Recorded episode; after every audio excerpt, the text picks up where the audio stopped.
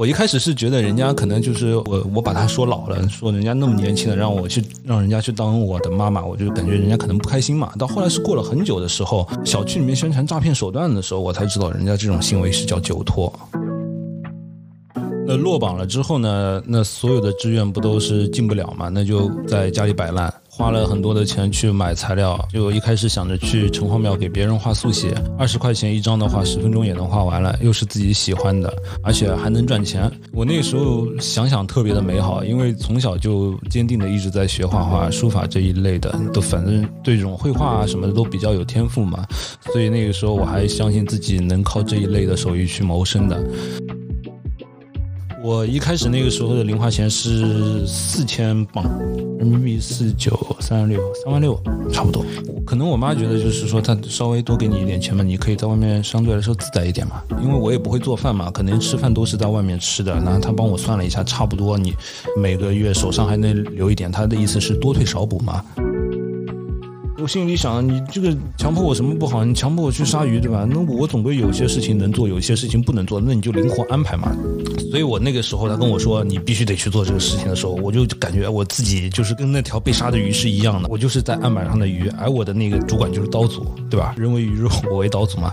更何况排着队的前面的那个鱼在在那个案板上拼命的那个扑腾，那个鱼鳞和水的那个 那个组合嘛，都溅在我的脸上了，仿佛给我就扇了扇了很大的一个巴掌。我那个时候就是感觉哦不行，到这个时候我就瞬间就醒了，我就想不行，我今天手起刀落了，明天我也是这个砧板上的鱼了。欢迎收听《身边人》，《身边人》是一档由四个生活在上海的年轻人创办的一档访谈节目。但是录制到第四期的时候，我们迎来了一位新的主播，从四人帮变成五人团了。我们五位主播会定期和大家唠唠身边人的故事，包括但不限于个人成长、求学故事、职业揭秘、多元的生活方式选择。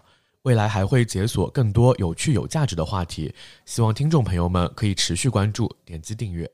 大家好，欢迎收听身边人的节目，我是首席男主播 Teddy。大家好，我是噗噗猫，是节目的常驻女主播。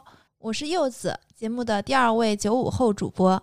大家好，我是晴朗，节目的制作人。本期节目呢是好望水携手我们身边栏目组共同发起的声音计划，希望通过共创音频，给那些独自在外打拼的年轻人以及需要呼吸空间的城市人带去一些陪伴，让他们看到一个人的更多美好可能。当你打开一瓶好望水的时候，即使是一个人，也会有美好发生。也欢迎大家关注 shonote 的好望水品牌二维码，可以添加解锁更多美好可能和福利。本期身边人的节目非常特别，因为这期的嘉宾就是我们团队的关灯兄，他是我们团队里年纪最小的主播，也是最有故事的一名男同学。大家经常会说上海很小，不要乱搞。其实现在很多年轻人的圈子都是互相有交集的。像我和噗噗猫还有晴朗三个人，之前就因为各种巧合认识快有三年了。而关灯兄不太一样，那我和他相识是起源于疫情的时候，当时我建立了一个北菜微信互助群，啊，主要就是用来在疫情的危急时刻做生活互助的。然后机缘巧合就熟悉起来了嘛。那我们后来也从群友变成了播客合伙人。最开始的时候以为他真的就是想要 给我们拉赞助，我们都觉得他是一。个富二代，可是当我们越来越熟了之后，发现其实关灯兄是一个很有想法的人，而且在听他讲故事的时候，发现他的经历各种离奇，比如说在商场有过鲨鱼的经历啊，还有比如说关灯兄是喜欢踢足球的，在高中的时候有好多小姑娘追他，还有某些小软件上面关灯兄做了一些很很待会儿会说的故事。那前段时间不是《狂飙》这个电视剧很火吗？他还有一辆和高启强一模一样的摩托车啊，这个可以说简直就是半个现实版的高启强。生活永远比电视机狗血。那话不多说，接下来我们就来听听关灯兄的故事。有请关灯兄做个简单的自我介绍。各位帅气美丽的听众，大家好，我是关灯兄。虽然我是我们团队里年纪最小的。但我平时工作出差碰到的同事都不觉得我是九七年的，他们都觉得我是九零九一这样的。实际上我才刚刚毕业两年多，可能因为小时候家里不太管我，所以我从初中开始基本上就决定自己的事情了。估计就是这里开开始早熟的。很多事情都是我和爸妈说一声，他们说好的，支持你。比如高中一成绩不太理想，选择艺考这一升学方法。当然后来美术生落榜了，这个我们会在后面提到。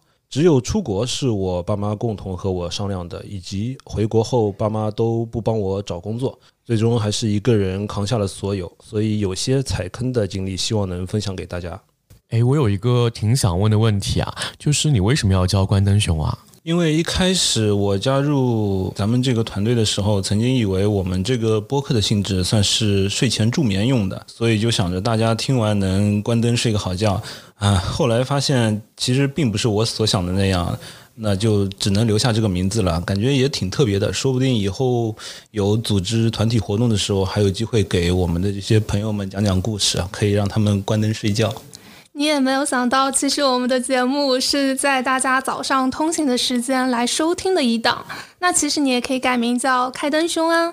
哎，他的小号开灯兄不是也在群里吗？是啊，我突然发现，我以为那个人是他的粉丝呢，没想到就是他本人。而且上次我跟开灯兄一起出去玩，我发现他的高中同学都叫他灯哥，为什么要这样喊你啊？最早这个称号是起源于高中，因为高中那个时候不是会有军训和学农嘛，所以大家到了晚上都会熄灯。我那个时候就是以防万一看不见，就从家里带了一个特别大的一个探照灯，很大的探照灯就会把那个宿舍搞得特别特别亮，大家晚上都不睡觉就跟我一起玩，所以他们那个时候就开始叫我灯哥了。你们不睡觉晚上干嘛呀？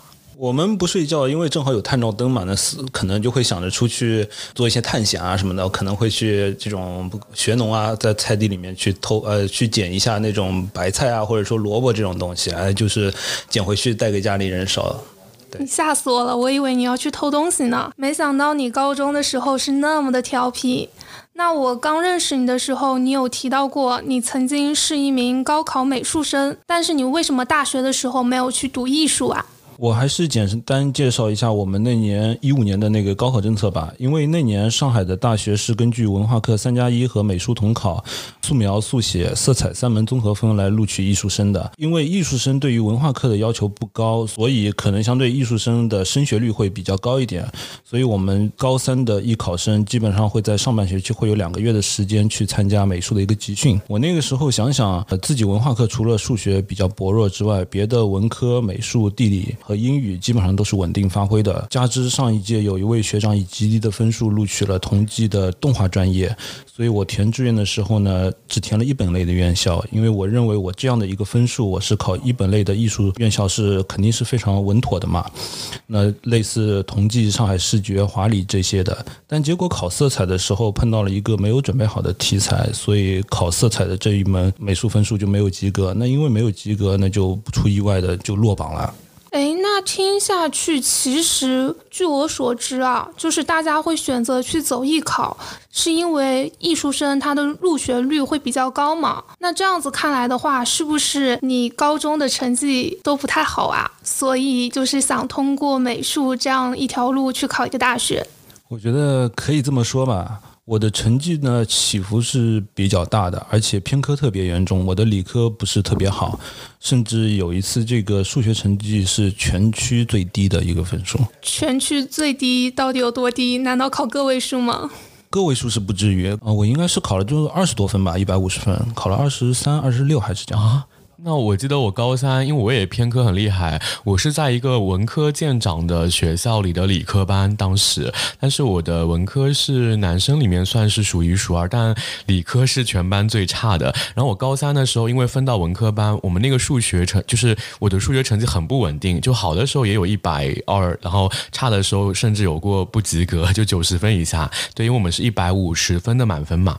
看得出你数学还不错，因为你现在自己在炒股嘛。其实我可以偷偷的告诉你，我以前数学很好，甚至我高中的时候还考过满分。但是大家都不相信，因为我现在真的就是看到数字，我就会感觉我是不是失忆了。因为我初中的时候经常考全班第一，数学也经常考一百二十分，那时候是一百二十分满分。高中的时候也考过一百五。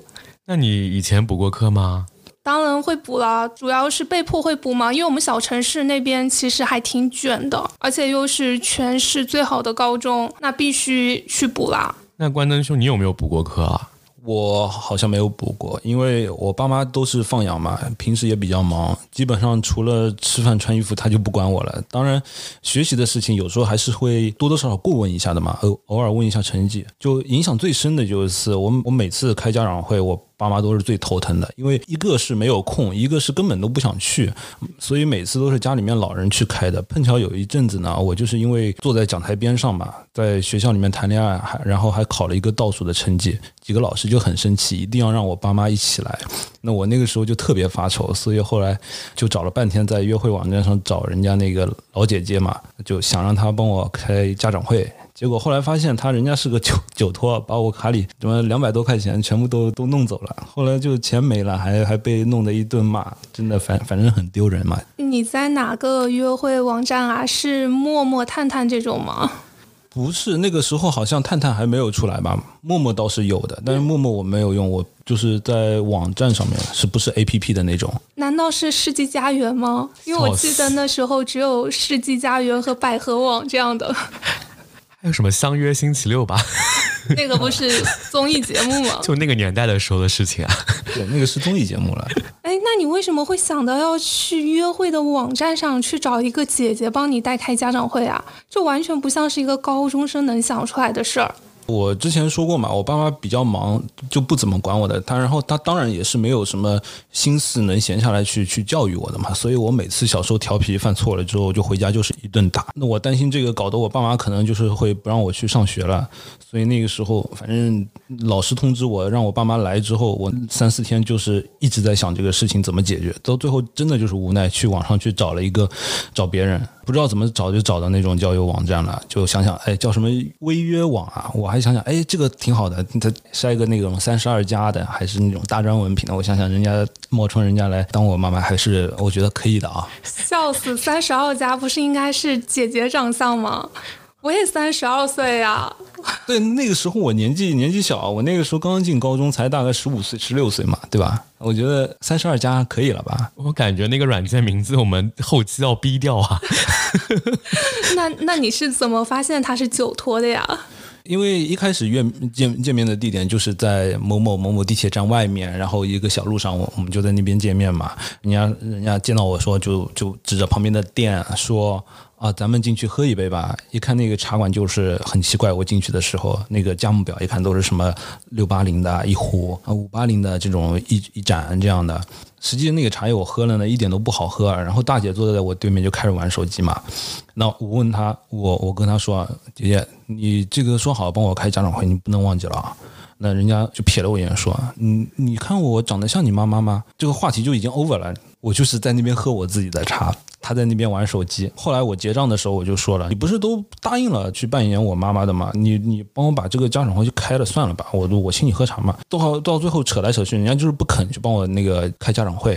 正好我那个时候卡里也没有钱，正好就两百多块钱，然后他们一看是学生，就不想跟我扯了嘛，就让我把那个卡里面的钱全部就刷完，就就让我走了。我一开始是觉得人家可能就是我我把他说老了，说人家那么年轻的让我去让人家去当我的妈妈，我就感觉人家可能不开心嘛。到后来是过了很久的时候，小区里面宣传诈骗手段的时候，我才知道人家这种行为是叫酒托。这故事好搞笑，约炮软件上找人代开家长会，然后一起线下在茶叶室里面喝茶。聊天的时候发现，然后被人质疑说：“你看我像你妈妈吗？”最后发现是学生付钱的时候就让你付了一半不到的那个茶叶费。我觉得你们两个扯得真远。那我们言归正传吧。其实我挺想知道，就是关灯兄这边高考落榜了之后，你都去干什么了呀？那落榜了之后呢？那所有的志愿不都是进不了嘛？那就在家里摆烂。花了很多的钱去买材料，就一开始想着去城隍庙给别人画速写，二十块钱一张的话，十分钟也能画完了，又是自己喜欢的，而且还能赚钱。我那时候想想特别的美好，因为从小就坚定的一直在学画画、书法这一类的，都反正对这种绘画啊什么的都比较有天赋嘛，所以那个时候我还相信自己能靠这一类的手艺去谋生的。但我爸妈那个时候看到我在家里摆烂，就看着我很烦很烦，就想把我赶出去，就跟我说：“那你出国留学吧。”我那个时候也没有什么主见嘛，想着出国的话，绘画氛围可能会比国内更好。那我想我就出国吧。而且这个决定呢，是我这辈子第一次跟我爸爸妈妈一起商量的这样一个决定，到最后就是出国了。你刚刚有提到说在城隍庙给别人画画二十块钱一张，那这样算下来，你一天能有多少收入啊？二十块钱一张，我是这么算的。好比一个小时之内，我有三个人找我画的话，那我就是一个小时时薪六十块。那那我一天要是干十个小时的话，我就是有六百块了呀。啊，那好像跟在互联网工作的时间还蛮接近的嘛。但是那个时候人都特别的理想化嘛，因为还没有接触到社会，你会觉得很多都是你预想的一个情形。实际上，你可能坐在一那边一天都没有人来找你画画呀。我感觉你就是还没有接受过社会的毒打。除了上次被走托小姐姐骗过，你理想的是一个小时是有三个人找你画画。其实吧，我感觉啊，说不定可能三天或三个月才有一个人来找你画呢。而且现在 Chat GPT 那么火，对吧？有可能，如果现在你还在城隍庙画画的话，可能要失业了。也不一定啊，他家那么有钱，说不定他爸妈把城隍庙买下来让他画。Oh my god！那这个想法你有没有跟父母说过呀？没有跟父母说，我我只说过我想我想画画画一辈子，但我没说我要去城隍庙怎么样怎么样画，所以他们就说支持你吧，那你就出国了吧。是不是因为他们听说你要去城隍庙画画就要打死你啊？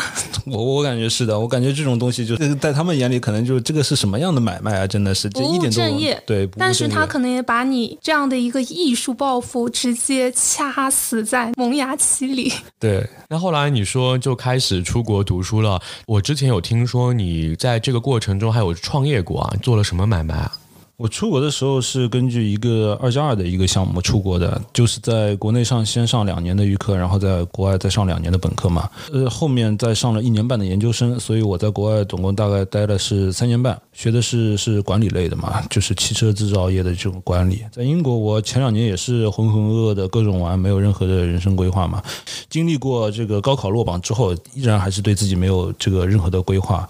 很有意意思的一件事情就是那个时候大二去上人力资源。的那个课，就因为没有，还是因为没有写作业，被老师叫到外面校教室外面去写完，让你写完再进来。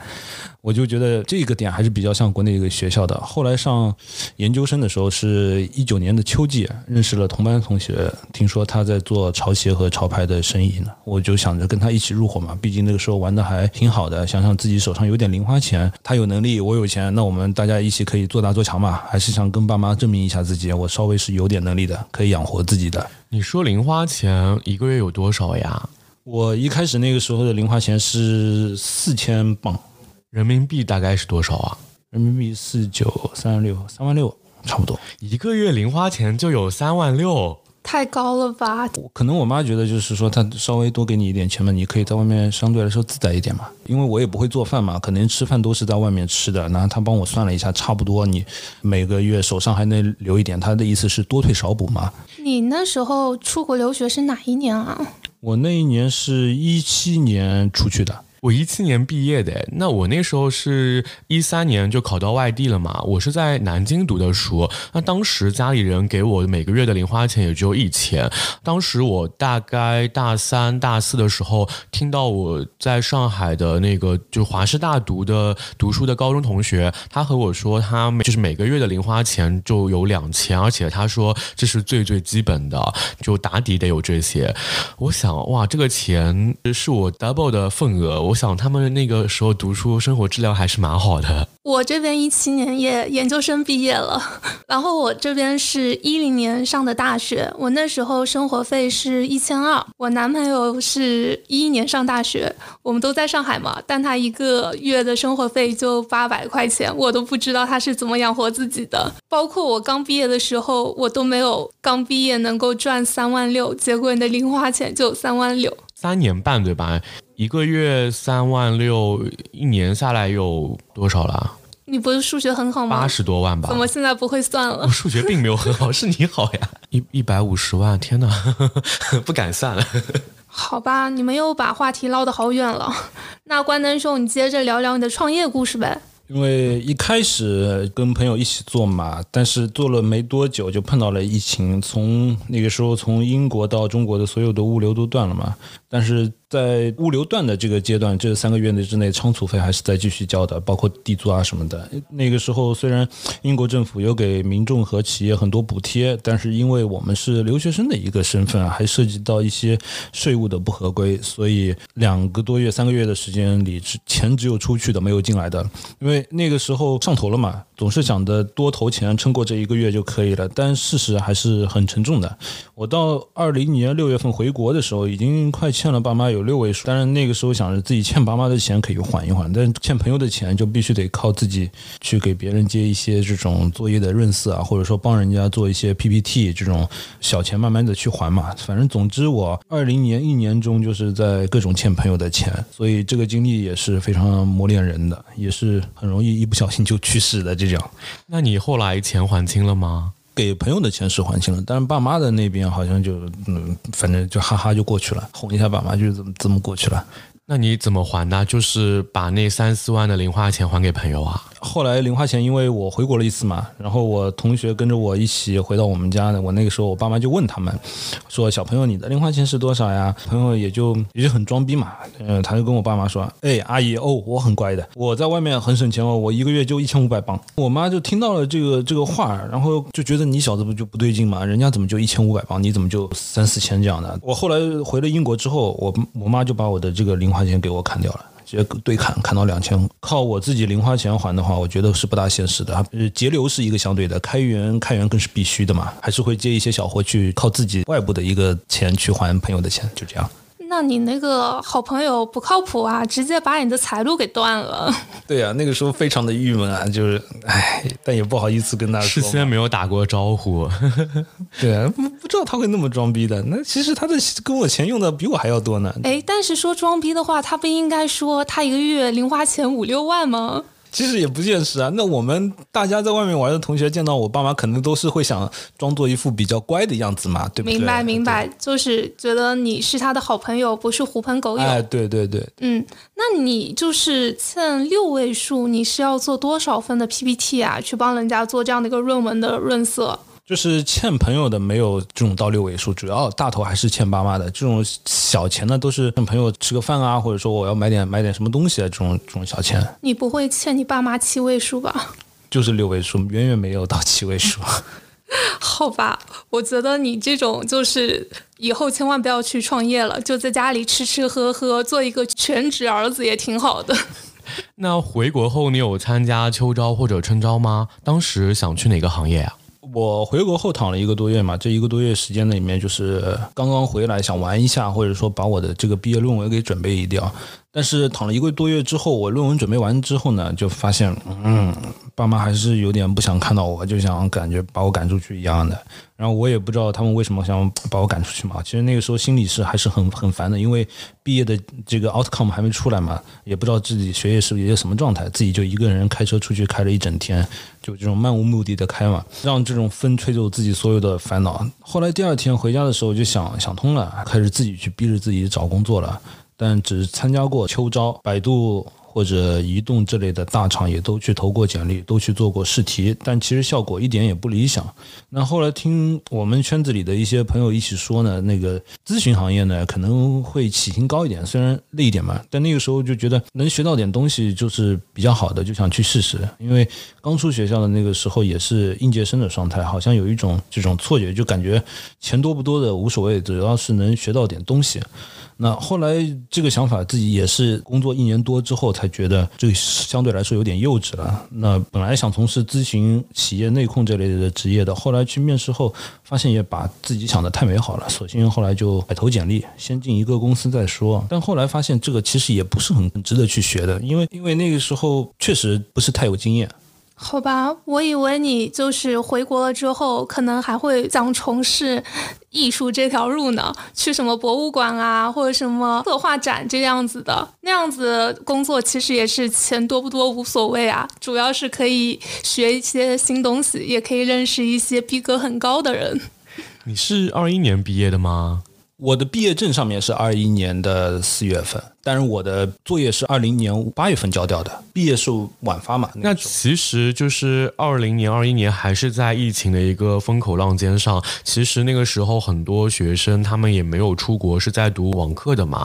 这几年我我看了一下数据，都还竞争蛮激烈的，尤其是海归的数量越来越多了之后，其实他们回国也很难找工作。哎，那当时就是你在那一届的时候，到底拿了哪些 offer 啊？我记得我是有好几个 offer 的，一个是医药类的一个猎头公司，还有一个是总经理助理的一个岗位，还有一个是外贸专员的一个岗位和一个正大的管培生。前两个公司我后来关注过，这两年发展下来还发展的蛮好的，所以这个时候就有点后悔，为什么没有去选当年那两家公司。赛道没有选好了。对，赛道没有选好，猎头公司没有去，是因为有时候需要频繁的跟别人去打电话。我那个时候感觉自己稍微有点内向，也不是感觉不是特别好，能 handle 这样这一类的工作嘛。而且面试的场景我看下来也不是特别中意这个工作环境。那总经理助理的这一个岗位没有去，是因为我觉得我作为一个应届生的一个身份，一点资历也没有，然后。去当人家助理，相当于就是什么这种一人之下万人之上的那种感觉，自己也不是特别能胜任。外贸专员和正大的这个管培生中呢，我选了后者，因为前几年管培生这个抬头也确实很火，以至于我看到管培生就觉得这已经是一个非常高大上的一个岗位了。这个时候我就接了正大的 offer。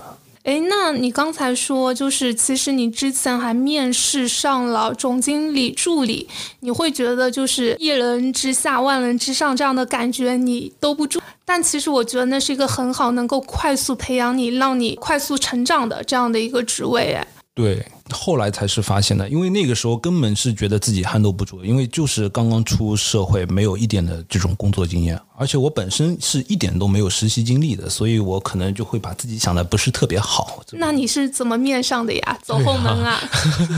因为管培生其实之前有一期我们有一采访了一个猎头嘛，他也讲到说，其实管培的容错机会会会更多一些。就同一期进去的，比如说去到某一个部门的和去到管就是做管培的，他们其实更希望让这个管培生后期去做管理岗，所以一开始会给他更多的一些试错和容错的机会。其实还是一条不错的校招路径了。对我那个时候选择正大呢，也是因为它确实是一个非体量非常大的一个集团，就好比是熟悉的正大广场嘛，因为就是在陆家嘴那一块儿。那个时候我就想想，如果在陆家嘴上班的话，那还挺开心的，我也能算一个白领吧，对吧？何况呢，离家也不远。包括集团的这些领导面试，我们都是一轮三轮的，给我们的感觉就是哇，确实是个大公司。这流程这一块还是很周到的，但是管培生具体负责的板块呢是新零售的这一块，所以我们那个时候天真的就认为我们的工作可能会是在集团内部做一些轮岗，做一些市场调研啊、销售数据这一些的行业的一些调研。实际后来入职了才发现，这确实是一个坑，跟自己所预想的一个工作环境和工作内容出入有点大。你是说哪方面的出入啊？是说培训体系有问题，还是怎样？就是他在面试中反馈给你的，不管是工作内容、培训体系还是晋升体系，等你实际入职了之后，都发现这个出入，就感觉给我来说是一个坑嘛，一个天一个地的感觉。那到底是怎样的一个大坑啊？入职的时候签了合同，是跟什么易初莲花什么什么有限公司去签的嘛？就我那个时候签合同的时候，我就想想也感觉有点不对劲。我在想，怎么是正大的来面试我，然后签个合同又又跟什么易初莲花签了嘛？我就觉得有点不大安心了。但签是签完了之后，在总部开了两天会，就去上岗了。那上岗的地点呢，就是在那个我们补分莲花的那个超市嘛，阳刚南路普建路那一块儿。因为要契合管培生这个 title 嘛，所以我们就开始轮岗了。那在轮岗的时候呢，就比较有意思了。我们轮岗的岗位就是会在超市的各个区域轮岗，好比生鲜的区域，我会帮人去打包一些、称重一些肉类。哎，等一下，你不是说你是去超市做管培生吗？你怎么去生鲜那边轮岗啊？好神奇的经历哦！对啊，他管培生。管培生反正都是有轮岗的一个部位嘛，他的轮岗他不是说是在超市的后台啊，坐在办公室里面这个不同的部门去轮岗，他是直接就是在超市里面的。你就直接就是去售货员去摆放一些东西是吧？对啊，他把超市的不同品类的地方，他称为一个岗位。那这样的话，我们就是在好比说两楼小吃，或者说居家用品，或者说是在肉类用品，或者说在是南北干货那边做轮岗。那这个就是很离谱啊，对啊。那你能够在生鲜区干嘛呀？你去帮人家卖猪肉吗？还是帮人家称水果？对啊，不称我会帮人去打包一些称重一些肉类嘛，然后会去帮人家打个肉米这样的。哎，那我插问一个问题，那那些称重的秤它准吗？会不会什么缺斤少两？哦，我们称重的这个称是准的，每天晚上要去调的，这个倒是对的，不会缺斤少少两。对，好吧，那那个水果它新鲜吗？还是说每天你们都也要把那些烂的都给挑掉啊？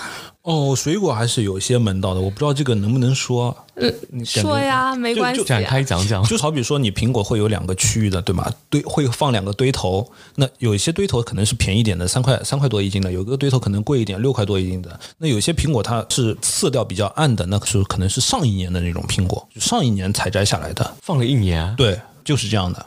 因为我也不知道，他们那个主管那个时候跟我说的时候，我眼睛就就瞪开了，说这个东西一年了，怎么还能卖出来？你这个苹果，但是它这个苹果摸上去确实就是还是挺有弹性的。苹果可以放一年吗我也？不知道啊，我惊呆了。我我也我也不知道，我都不知道他跟我说的是真的还是假的。我那个时候那个主管，好吧，这算是一个行业揭秘吗？黑料吗？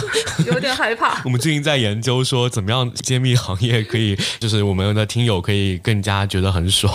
但是我们这样的一些行业的这种，就是它是都是合法合规的，它它总归是有能力去帮你做成合法合规的，包括你时间。好像确实没有听说过苹果有什么有效期这个事情。那你的客户都是怎样的人啊？会有就我们年轻的小姑娘过来吗？还是说你服务的其实都是一些退休后的大爷大妈？对啊，哎，说好听点就是客户嘛，说 说难听点就是我我就是个卖菜的，哪有什么客户之称？我就是把那些肉装到袋子里面，给他们称个重，卖给他们，都是一些大爷大妈嘛，因为他们只有早上有空会过来超市采购嘛。哎，所以我反正。这这个锻炼下来呢，他们就把这个称作为轮岗。我现在说这个话呢，我都觉得有点不敢相信。就就这个东西，它怎么能称作为是轮岗呢？就对吧？还有一个比较有意思的事情，就是说，就有一个美国回来的一个朋友，就同一天跟我同一天入职的，然后他到了超市第一天结束，他就他就骂骂咧咧的跑路了，他说明天再也不来，明天来办离职，离职了。那个时候，反正我我还是想的有点有点脑残的，我想反正别人做不到的事情，我一定能做到，我就是比他厉害的，对吧？那个后来想想自己也是期望太高了，到后来还是跌的比较惨的。哎，你说你当时期望太高了，是指什么呀？就是你以为你进去轮几天岗卖几天菜，然后之后就可以转回办公室是吗？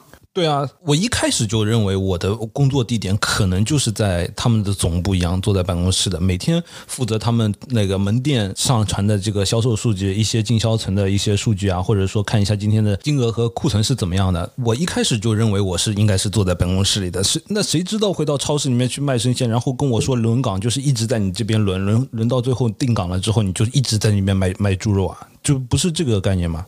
哎，就是说，你理解这个可能就是一个晋升的路径嘛。不管说一开始是领导他给你画饼也好，或者是管理层啊，或者是中后台的一些活，而不是说让你去前台做这样的一些销售的行为，是吧？是的，简单的说，他的那个培训体系就是轮岗了之后定岗啊。那打个比方，你就是一直在卖水果，可以卖成比如说一个一个主管，那你是下面这个时候就管几个阿姨，就这样的。那其次才是这个区的一个经理，那区域的一个经理就是管一个大类的，然后比水果、蔬菜和那个生鲜嘛。那再下来的话，就是能坐办公室了。就负责后台的一些数据，偶尔巡巡店，那个就那个时候我们叫做是一个是市场的一个经理嘛，再后来就是店长了。但是我感觉你做到店长的话，等于说人生大部分你可能有十年或者十五年的时间，你都会是在跟这个超市是捆绑住了嘛，所以我就觉得对我来说不是特别适合。那什么事事件驱动了你最后就离开离职了呢？我说体力活什么的就不说了，非常常见的。最有意思的是轮岗，那个时候轮到生鲜区了。虽然手有时候会弄弄肉什么的，但我觉得还不是恶心嘛。那最恐怖的就是某一天他要让我去杀鱼，杀鱼、对高启强，就嗯鲨鱼十几个同期的同事都排着队嘛，因为那个鲨鱼要先先先把鱼这样什么敲一下嘛，然后再用刀去刮一下那个那个那个它的鳃那边不知道刮什么东西，然后再把鱼鳞给去掉嘛。呃，我就我就开始就觉得很不舒服。就是说，一方面就鲨鱼有点下不去手，那那个那个鱼还是挺大的，比比我的那个胳膊都要长嘛。另一方面就是觉得怎么怎么会有人就强迫你去干这种这种事情嘛？就是就鲨鱼这种事情就强迫你去干嘛？我就和主管说我不想轮这个神仙局，我就我就在别的地方待着。但那个时候得到的主管的回答就是说，你必须要这么做。我心里想，你这个强迫我什么不好？你强迫我去杀鱼，对吧？那我总归有些事情能做，有些事情不能做，那你就灵活安排嘛。所以我那个时候他跟我说你必须得去做这个事情的时候，我就感觉我自己就是跟那条被杀的鱼是一样的，我就是在案板上的鱼，而我的那个主管就是刀俎，对吧？人为鱼肉，我为刀俎嘛。更何况排着队的前面的那个鱼在在那个案板上拼命的那个扑腾，那个鱼鳞和水的那个那个组合嘛，都溅在我的脸上了，仿佛给我就扇了扇了很大的一个巴掌。我那个时候就是感觉哦不行。到这个时候，我就瞬间就醒了，我就想，不行，我今天要是这个手起刀落了，明天我也是这个砧板上的鱼了。从那一刻起，我就对这个工作失去热情了，和主管说明天杀吧，让我有个心理准备嘛。反正那个时候，大家听完我这句话，大家都笑话我、阴阳我嘛。那个时候我也没管了，就那一刻，我就确定我想离职了。你前面的那些描述真的好有画面感了，十几个人排着队在里面等着被杀，然后扑腾扑腾的，我觉得这个挺残忍的。刚刚毕业的学生，应该很多人都对他的一个三观都是一种冲击。那你是说要明天杀？你真的有去杀吗？没有啊，让我杀鱼后的第二天，我就在床上就睡了个懒觉嘛。我那天我就是摆烂，我我从杀鱼完到第二天离职完，我那天的状态就是摆烂的。你第二天就去离职了？对啊，我第二天就去离职了。你离职当天就可以直接把手续都办好，你们没有什么对接人吗？没有啊，这个东西你有什么对接人？卖水果有什么对接人吗？没有吧？怎么来说呢？我就感觉自己算是把自己给解放了吧。离职当天我都觉得自己是是大材小用的嘛，就感觉，嗯，我说怎么跑过来会去杀鱼的？那后来想想就是也是正常吧，也是工作的一方面。但我那个时候确实心气有点太高。就不建议年轻人跟我一样这么想。对我感觉你这个离职还是算是比较突然的，前一天让你杀鱼，你第第二天就受不了要跑了。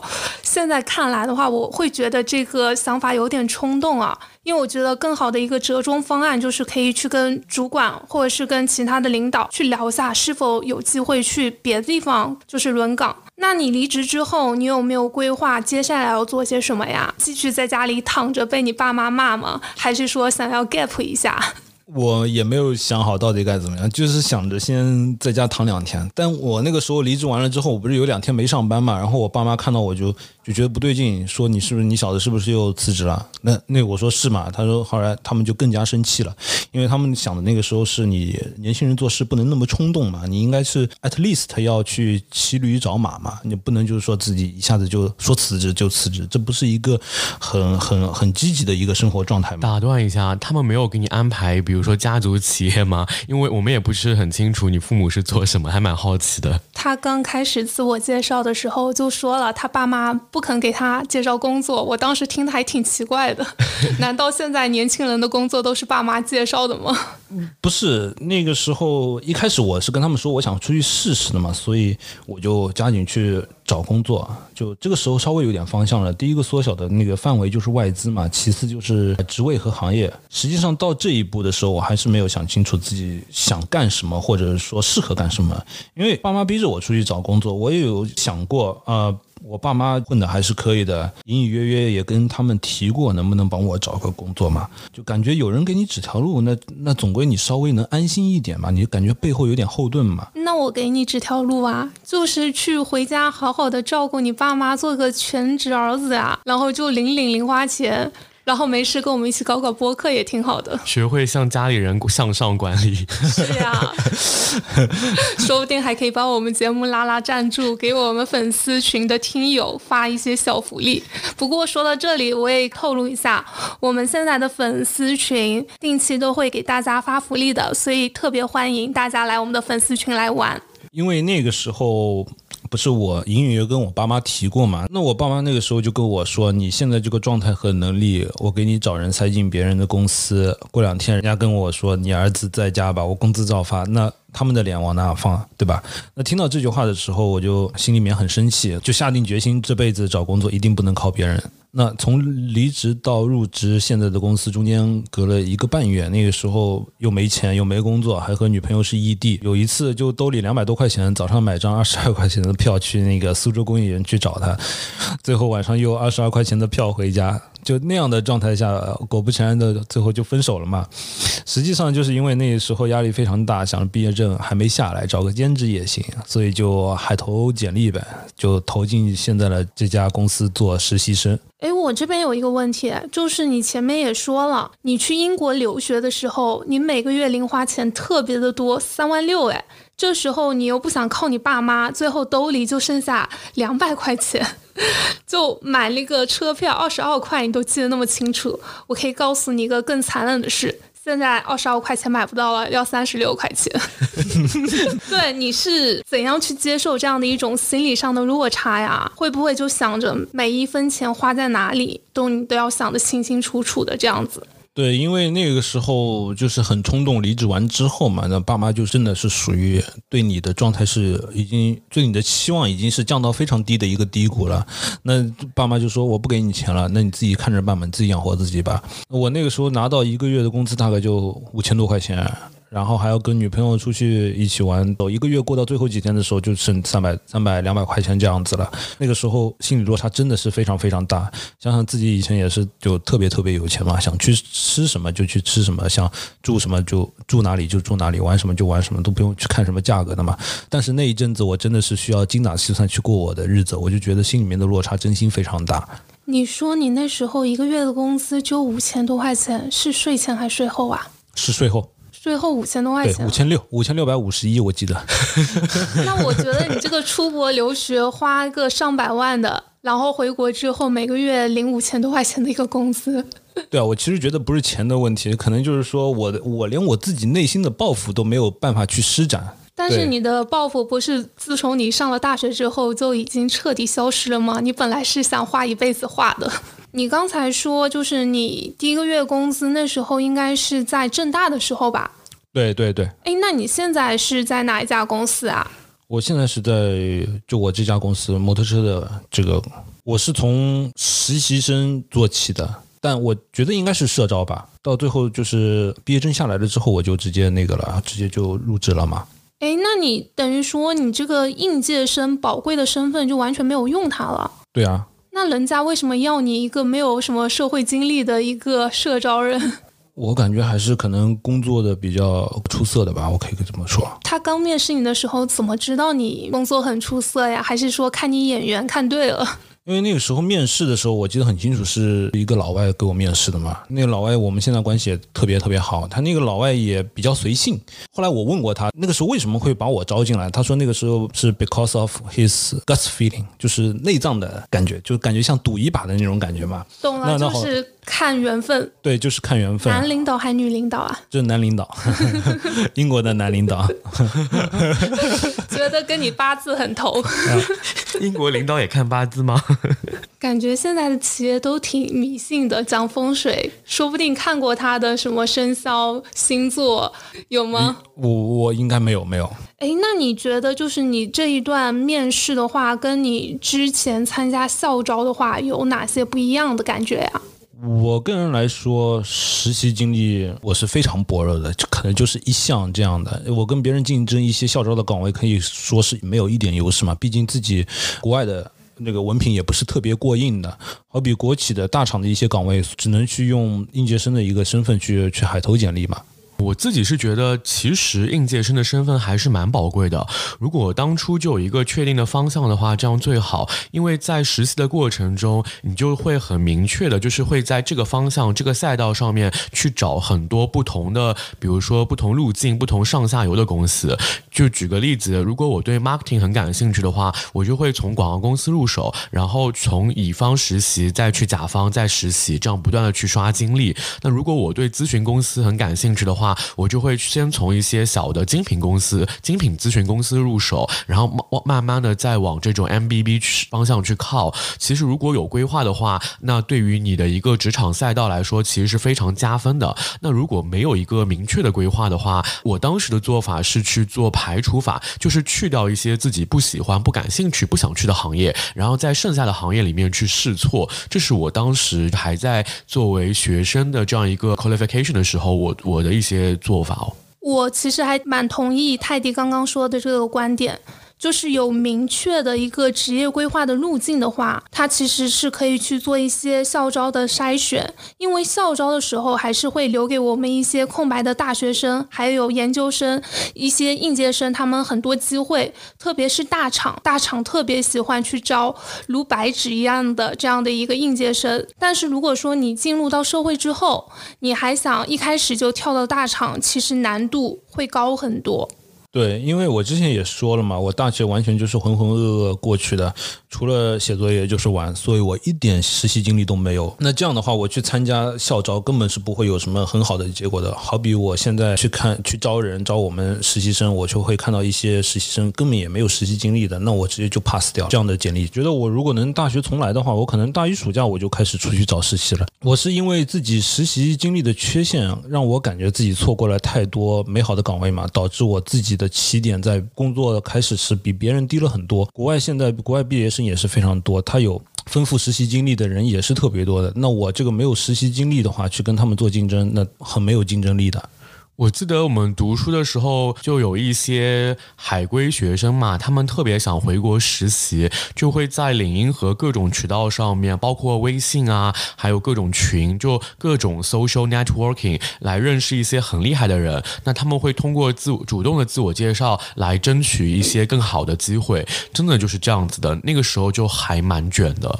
嗯，当然，我是很后知后觉啊，才发现哦，原来找实习其实比在校园的一些 activity 就是要来的更加的重要。嗯，所以其实实习还是尽快找是比较好的。尤其我还记得上海很多学生大一就开始，真的是大一就开始在什么联合利华呀或者欧莱雅就去实习，真的还蛮拼的。对的，而且我在极客上经常可以看到有一些学生会说自己已经有什么九段啊。时段的一个实习经历，我真的是惊呆了。而且他们很多人都是零零后哦。我还想到一个，就是啊，其实大家在选第一份工作的一年之内，呃，这个时候再去跳大厂还是相对比较容易的，因为你作为应届生去面试，其实你没有相关经历的话，你大厂的竞争非常激烈，你很有可能就会被 pass 掉。但是你先去到一个小厂，那在做同样的赛道的这个时候，那大厂喜欢去用一些有经验又年。轻的人，所以这个时候一年左右的时间再去跳到一个更好的、更大的平台，这个时候其实是有很大机会的。前提啊，你的这个赛道是相同的。比如说，我第一年原来就是从 sales 转到了产品经理，那当时我其实是在这条业务的下游往上游去跳，那它也是有关联性的，它也是相当于是一个垂类，这样跳其实是 OK 的，对。哎，关灯兄，你刚才也说了，你现在的一个公司是一个外企，然后是卖摩托车的，你能不能跟我们讲讲，你到底是怎样的一个契机，跨度那么大的来卖摩托车呀？其实也是跟摩托车有点渊源的，我高中的时候就已经开始有在骑摩托车的。你高中的时候就可以骑摩托车吗？这样子算违法吗？是违法，那个时候没有证也没有头盔啊，就是自己买了个无牌无证的去玩嘛。我们感觉我们很多的就是就是因为这个入坑的。那你现在这个摩托车它很有名吗？这个公司能不能讲一下呀？看我们有没有听说过？现在这个摩托车母公司呢，我们是在在英国的嘛，我们就是一个中国的办事处。打个比方说，杜卡迪是摩托车中的法拉利。那哈雷是路虎的话，那我觉得我们应该是二十年前的一个捷豹吧，主打高端复古的一个车型。那复古的外表下，同时也有一个运动的内心。关注摩托车赛事的朋友应该会知道，我们的发动机是 Moto2 赛事的指定发动机。我当时是从售后开始做的嘛，有时候市场活动呢也会负责安排宣传一下。做了六个月之后，到二零二一年六月份之后呢，就最终还是入职了，负责整车的一个销售。因为我们品牌是一八年年底才进入到中国的嘛，所以那个时候售后只有一位售后。务经理，所以我很多的一些，比如售后的一些 SOP 啊，都是我和我经理慢慢搭建起来的。那等于说你刚入职的时候，这个公司也是一个新公司喽？对对，那个时候好像就只有六个人吧。你不怕二次踩坑吗？因为上次是卖猪肉鲨鱼，这次是卖摩托车。因为我感觉不会吧，毕竟还是这次起码是让我坐在办公室里面的了。那你一下子从一个五百强的国企，然后又跳到了英企，你会觉得两个公司之间的差异大吗？我认为差异多多少少还是有的吧，比方说，呃，一个团体和一个个体的区别，个人在整个负责的事项中能起到更大的一个作用。打个比方，我一个人就可以制定一个店，我们一家店的一个市场活动，跟老板报备一下就可以过一下细节，剩下就是财务打钱了嘛。但是在国企的话，可能条条框框更多，步骤流程更为繁琐一点。我觉得求稳的占比可能更大一点，就是因为这一点的话，会掩盖掉大部分人的一个能力吧。我之前在东航供应链也有实习过，那个时候。就一门心思不太想去国企，因为就是国企属于一个萝卜一个坑的，就是你要熬资历。因为当时自己也比较年轻气盛，就又觉得，嗯，当时有这么多段的实习经历，可以有更好的一些发挥。那我现在就是想问个问题啊，就比较好奇，你在英企又有哪些福利，还有它的一个晋升体系是怎样的？英企的福利，我想应该是在大多数欧美企业中比较平均的吧。可能就平时会有一个小吧台，里面会有一些零食啊、蛋糕啊、酒啊，去给给我们做一些消遣。那固定的聚餐也是一方面，每两周会有一次固定聚餐的机会。我个人比较喜欢的一个点就是它的年假特别多，有十五天，然后上一年的假用不掉之后，到今年还可以继续用嘛。那其次，因为我们这个企业比较小，晋升体系框架不是特别的清晰。摩托车这个行业，除了政策有积极的变动，它的销量差不多会是一直在一个水平线的，所以很多时候我们都是一个经理可以 handle 大部分的工作。那我打算过三年之后再去看看别的机会。之前也有很多汽车的厂商和零部件的一些厂商来给我 offer，也还收到过乐高的一些 offer，薪资都是比现在多了大概百分之五十嘛。但我想的是，正式入职还没有到三年，就先不跳槽。我也不知道这个想的是不是特别的对。目前你心态上和之前有什么变化吗？嗯，因为现在外企和之前的超市呢是完全不同的工作环境，感觉真切体会到了一个 work and life balance 的一个状态。那心态呢也逐渐趋于平和，比之前呢是稳当了许多，能有更多的时间留给自己，就养成喜欢一个人独处、一个人包探店啊、社交啊。啊，音乐节开发新的爱好，接触一些小众的玩意儿，想着总归要多做些自我探索吧，挖掘下更多的自己。好比前一阵子就买了一个叫好望水的饮料，本身我自己呢就喜欢喝茶和氢气泡类的饮品，这个饮料的命名呢还很新颖啊，比如说望幸福啊、望美好、望桃花，又能直观感受口味，名字感觉还挺有寓意的，有种美好希望的感觉，感觉就挺适合我这种文艺青年的。是的，你这个现在还感觉是有一种文艺青年的气质在。然后这个这个好望水，其实我第一次听的话是在那个就是有台，就是中国好声音的播客里，因为有一期他们正好讲那个饮料消费品线下渠道的体系，然后嘉宾是一个好望水顾问，然后就留意到后面有在逛超市的时候就买了一下，感觉口味很好喝。然后我现在不是经常跟你们分享说晚上会点那个东北齐齐哈尔烤肉嘛，然后也会搭配他们其中一瓶望山楂，因为这样的话就是它有那个山楂的口味就比较解腻，就吃起来感觉又会很爽，感觉一天的辛苦都被这个美食治愈了。而且因为它是那个零脂肪的，所以对我这种健身人士来说，我会觉得可能负罪感没有那么重。哦，是吗？那还挺好的。对，因为我日常生活中就是这些饮料的的话，更多会在那个吃夜宵的场景会使用。啊，那我还是感觉我一个人骑车的时间比较多。我一个人骑车的时候，我可能就会带带一瓶饮料或者两瓶饮料这样的，正好一个人嘛，也去追逐一下诗和远方，体验一下风和自由嘛，对吧？哎，再来那么一瓶饮料，我感觉就喝着很舒服。对，主要是他们家整体的瓶身，我感觉也比较符合这种年轻人的喜欢，就的呃，然后它的命名啊什么的，就有一种美好的寓意，然后会感觉喝起来会比较有幸福感。对啊，而且主要是我我喝的最大的一个点就是它不是特别的腻，不然的话，你我们骑车都是很长时间才会那个停下来喝一口的嘛，那不可能我四十五分钟之后喝了满嘴都是那种糖精的味道，我这对，因为它。是那个轻气泡类的饮品嘛，所以整体口感还是挺不错的。那这么说来的话，其实你的一个工作，现在的工作就是比较的充裕嘛，work-life balance，所以你就想着一起来跟我们做播客。那你能不能跟我们说一下，你当时想来找我做播客的一个初心到底是什么呀？是我们到现在还不知道，还蛮好奇的。对，本本来我之前是二零二二年的时候就特别想做一个视频访谈类的一个节目，因为有一段时间自己特别抑郁嘛，包括是工作和和生活上都特别抑郁嘛，也跟这个什么口罩原因是有点关系的。那个时候我就看看接触到很多外卖员，他们的生活是非常积极的。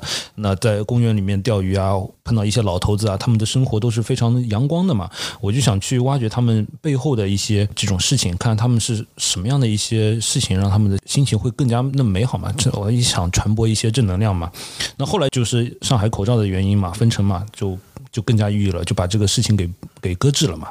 搁置了到了解到泰迪和噗噗猫之后，再做这个，再做这个播客，我想想，哎，这个好像也行啊，那我就哎想也想加入一下，就这样子。哎，刚才泰迪也说了，其实你跟他是在一个叫 Clubhouse 上认识的，那是一个类似于语音类的一个聊天软件，是吗？对，当时你们是不是都觉得你们的声音挺好听的，所以就是过来做播客也很合适？我那个时候觉得泰迪是特别牛嘛，因为他会分享一些这种股票的一些资讯嘛。我那个时候就觉得很好，可能以后有投资的这种自己理财的这种习惯的话，可以向他去去借鉴一些经验嘛。那你们两个应该去搞一个什么投资类的播客，而且在小宇宙上跟钱有关、跟理财有关的播客节目都特别的火，订阅量也很高的。因为我我数学很差嘛，所以我那个时候想的很天真，我只是想把钱交给他，让他来打理。啊，我怎么不知道这个事情？哎，私下可以聊一聊，把钱交给我打理一下。那你还不如直接来赞助我来做身边人，说不定我们的粉丝中就有这样的一个投资理财的大牛，带着你一起飞。我觉得你可以把我们的就是反馈不错的数据给父母，然后让父母牵一个头，帮忙拉一些品牌赞助啊。然后顺便跟大家案例一下，就是我们现在的身边人锦鲤群，还有另外一个是富贵群，我们的富贵群，群友质量都非常的高，海外名校、清北复交都有，然后也有很多医生朋友可以在线问诊。对，所以我觉得我们的群的质量特别的好。而且还可以吃瓜呢。吃啥瓜呀？各种瓜呀，比如说关东兄在群里经常说说话聊天，然后我们才在群里知道哦，原来他还会踢球啊，然后还会在某些约 P P 软件上面搞事情。那我们就不扯那么远了，节目也差不多快要收尾了。关灯兄，你也作为一个新进的职场人，你有没有一些比较好的一些职场建议，能够给到我们听友里面的一些在校大学生呀？实际上，在求职的这个过程中呢，我可能会觉得，我更多的感觉是自己有时候会太过于自信啊。我说我感觉自信是个好东西，首先会让你跌得很惨，也会让我让你飞得很高啊。在总结失败经验的同时，有这么一份心态，会让我自己呢更游刃有余的面对未来更大的人生挑战嘛。我依旧认为，就是金子是要被挖出来才会绽放光芒的。我们身边人听友群很多小朋友非常的有职业规划，也非常上进，比同时期的我肯定是优秀了太多太多的。我相信他们在工作刚刚开始的时候，一定会站在一个比我更高的一个起点，就是有多少热，他一定就能发多少光。在大家求职的过程中呢，自信一点就可以了。我的求职经历比较离谱，而且不具有代表性，所以我当时唯一的心态就可以说自己是相对来说比较自信的。我觉得我是可以胜任这个工作的，就 O OK 了，就这样子。非常感谢好望水品牌爸爸对本期节目的大力支持。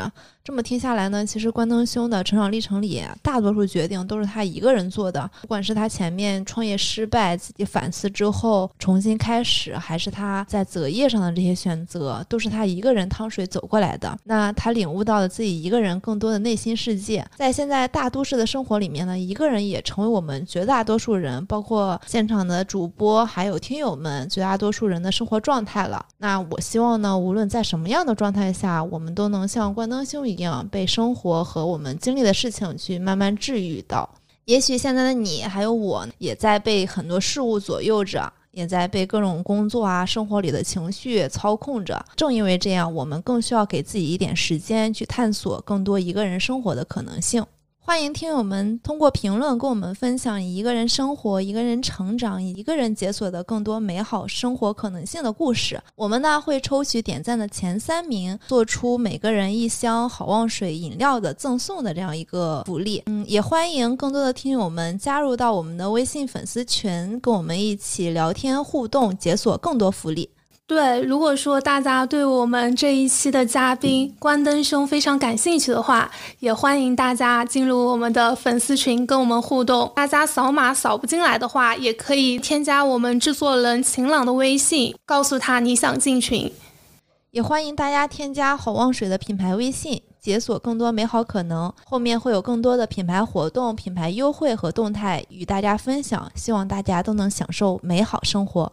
今天的晚饭你也一个人吃吗？开瓶望山楂吧，一天的疲惫都会被治愈。望山楂陪你吃好每一餐。听说在浩瀚的宇宙，有颗小小的星球，藏在银河系的背后，黑洞的那一头，上面住的都是小朋友。衣来伸手反张口，生活在巧克力大楼，有玩冰淇淋山丘。